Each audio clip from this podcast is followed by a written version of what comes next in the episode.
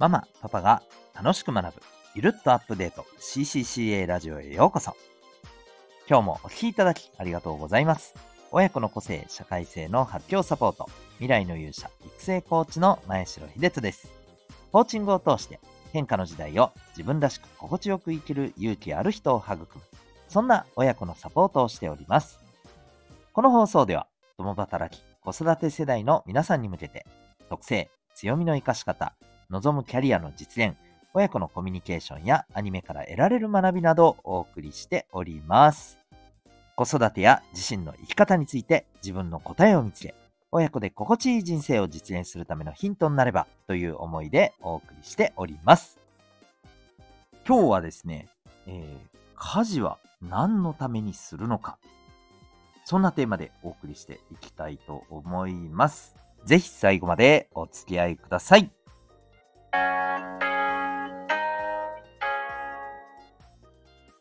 はい。ということで、今日はですね、えー、家事について、ちょっと改めて考えてみ、えー、たいなと思ったので、えー、まあ、そんなテーマでお送りしていきたいと思います。はい。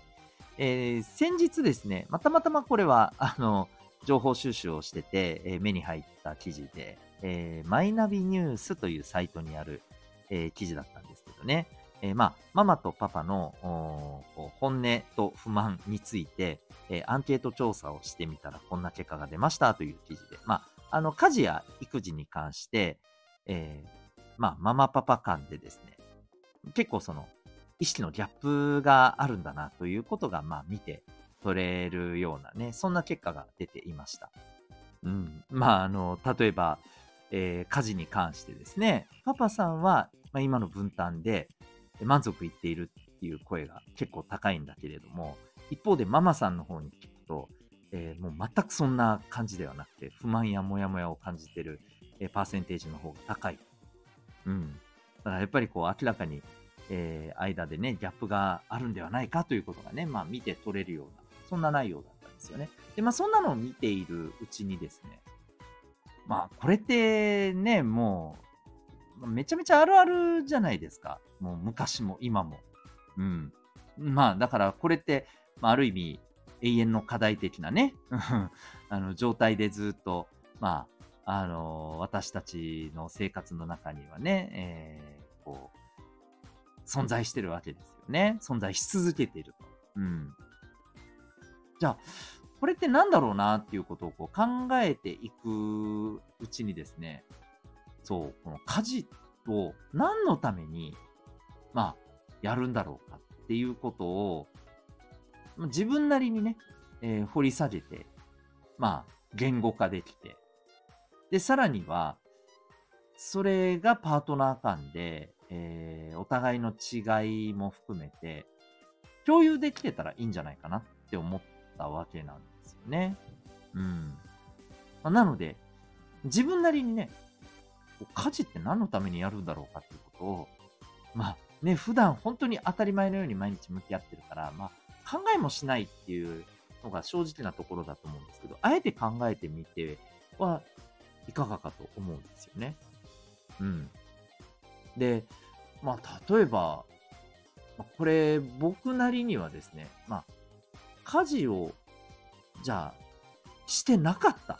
全然できてなかった。うん。そんな状態だと、まあ、一体どんなデメリットというかね、マイナス面があるんだろうかっていうことをね、考えてみると、やっぱり健康面で、まあ、間違いなく大きなマイナスにつながりますよね。うん、食事がしっかりと、ね、まあ、できてないとか変なものばかり食べてるとかですね。うん。で、あるいは、まあ、やっぱり掃除や整頓ができていないと、当然のことながら、やっぱりどうしてもこう、えー、衛生面が、まあ、よろしくなくなっていきますから、当然体調も崩しやすくなりますよね。うん。で、まあ、これは人によって差はあるんでしょうけれども、やっぱりずっと雑然としたような生活空間にいると、まあ、やっぱりこう、気持ちの面、精神面にも、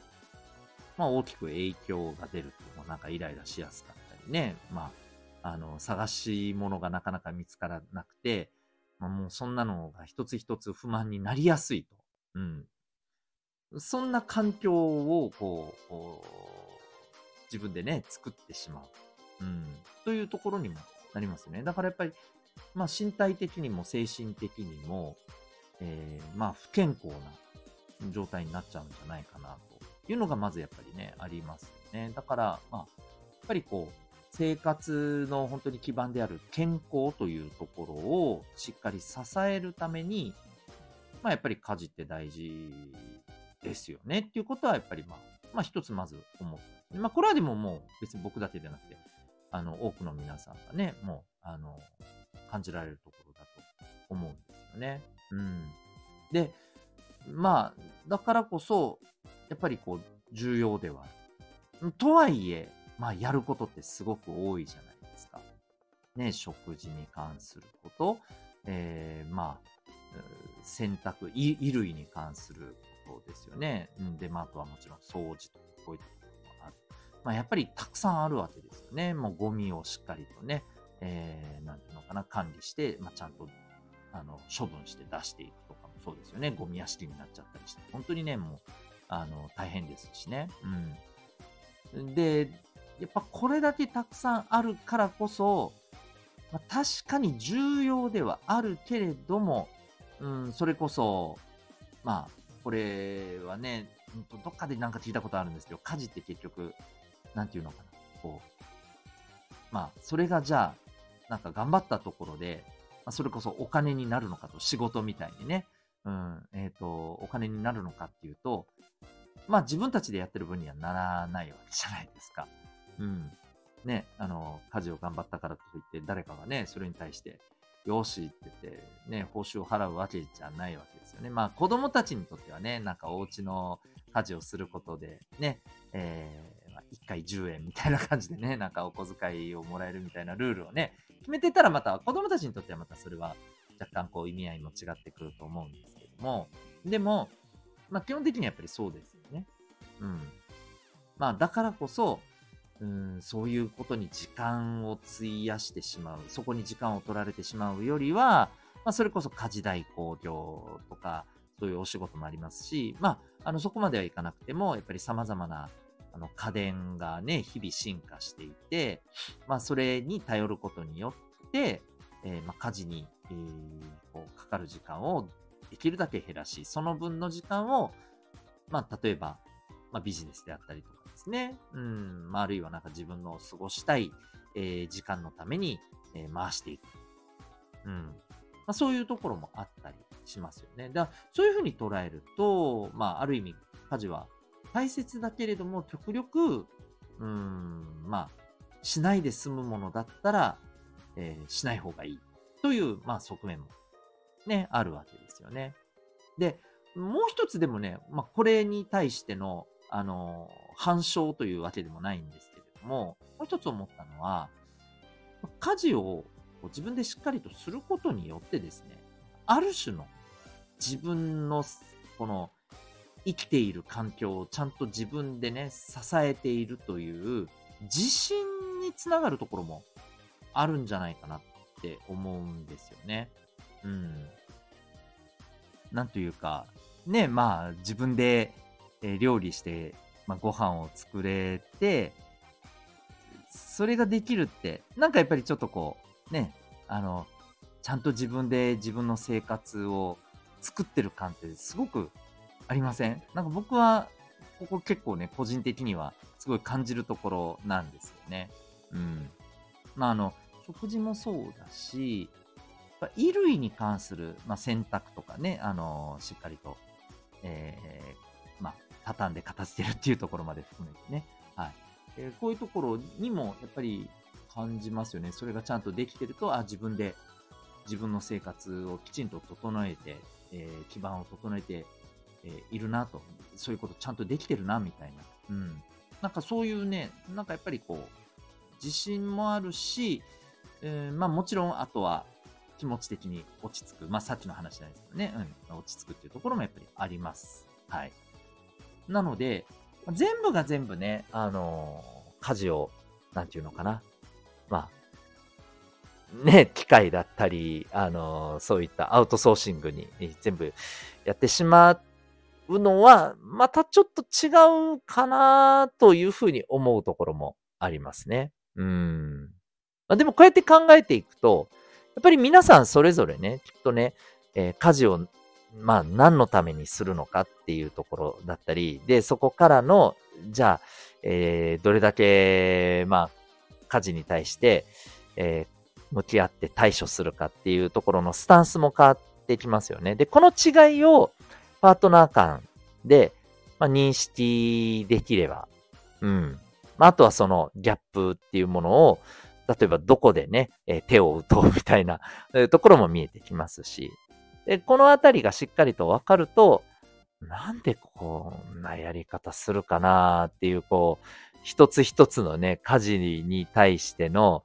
うん、まあなんか、あの、不満で、えー、不満が出てきて、もう、それが溜まってっていうところに行くんではなくて、あ、そりゃそうだよなって、うん、まあ、そういう認識で、えー、やってるから、まあ、皿一つ洗うにしても、あ、こういう風な洗い方になるんだよな、とかね、こういう片付け方になるんだよなっていうところがわかるわけじゃないですか。うん。わかればね、まあ、まあ、それはそれとして不満があるっていうのはありますけど、やっぱりこう、あのー、それでも気持ち的にはね、じゃあこうすればいいやとか、うん。あのなんか先が見えないままイライラするんではなくてね、うん。こう、じゃあこうしようみたいなものも、えー、出てくるので、はい。だいぶ変わってくると思うんですよね。うん。まあ、そんなわけでね、あの、こう、なかなか考えていくとですね、やっぱりこう、あの、当たり前だからこそ、あ、普段全然家事っていうものをきちんとね、えー、考えて向き合っていないんじゃないかな、私たちっていうのはね、改めてあの、思いました。もう僕自身ももちろん含めてですね。うん。なので、えー、ぜひですね、この機会に、まあ、家事について、まずは自分自身向き合ってみてですね、どう捉えているかっていうところをちょっとこう、うんまあ、自己理解を深めて、まあ、その上で、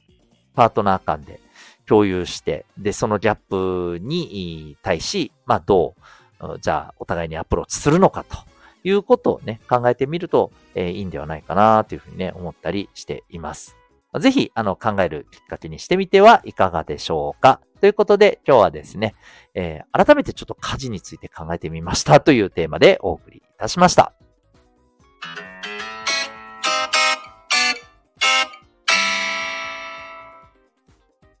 ここでお知らせでございます。えー、3点あります。まず一つ目がですね、えー、メンバーシップ放送、ママパパの頼まなコミュニティについてです。週ごと、または月ごとにテーマを決めて、えー、科目堂にてですね、えー、毎回1点ずつ、あのー、大切なポイントをお送りしております。えー、テーマはですね、まあ、子育てやキャリア、コミュニケーションなどに関する、え内容となっております。またですね、えそれだけではなくて、えメンバーさん、メンバーシップ登録の方のみが参加できる、えライブ配信はい。ここではもう直接様々なあのご質問をいただきながら、それにお答えしていくということもね、えー、やっておりますので、あの、ぜひですね、まあ、声でつながる、えー、コミュニティということで、えー、ご自身のキャリア実現とか、また子育てに関することでですね、えー、学びを深めていきたいなと、えー、思っていらっしゃるママさん、パパさん、大関係でございます。えー、月額700円になります。ぜひ、えー、ご参加ください。えそして2点目でございます。親子で脳の特性を知り、えー、まあ、お子さんのことでのご相談もできるですね、個別の相談会、随時受付中でございます。これはあの、オンラインでも対面でも、はい、えー、可能ですので、え例えば、あの、県外から受けられている方もいらっしゃいますけれども、え、遠方からの方も大歓迎でございます。えこちらですね、え概要欄に、あの、親子コーチングのですね、えウェブサイトのリンクを貼ってますので、まあ、ぜひそちらの方で、えご確認ください。そして、え3点目でございます。2月25日の日曜日開催、えー、進学先で自分らしく楽しむ親子のワークショップでございます。えこれはですね、沖縄県宜野湾市のカフェで、えー、まあ、対面で、はい、えー、行います。対象はですね、え進学を控えた、え小学校6年生、また中学校3年生の、はい、えー、お子さん及び、え親御さんになります。え特にですね、えー、中学受験でもうあの合格が決まった小学校6年生の方であったり、あるいはあの推薦受験で、えー、もう進路が決まっている、えー、中学3年生の方ですね。ぜひ、あの、進学に向けてですね、えコミュニケーションの特性を学んで、えまたその活かし方をですね、実践型で、えー、体感できる、そんなワークショップとなっております。非常に楽しくですね、受けられると思いますので、えー、ぜひ振るってご参加いただけたらと思っております。えー、こちらもですね、詳しくはですね、え概要欄にリンクを貼ってますので、えそちらから、えご確認されてみてください。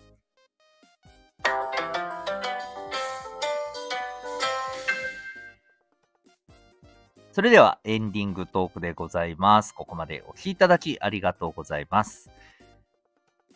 えー、やっぱりですね、継続って大事だなってね、すごく思います。はい。まあ、この放送1週間ぐらいね、休んでたんですけど、やっぱりですね、休むとね、この、再び、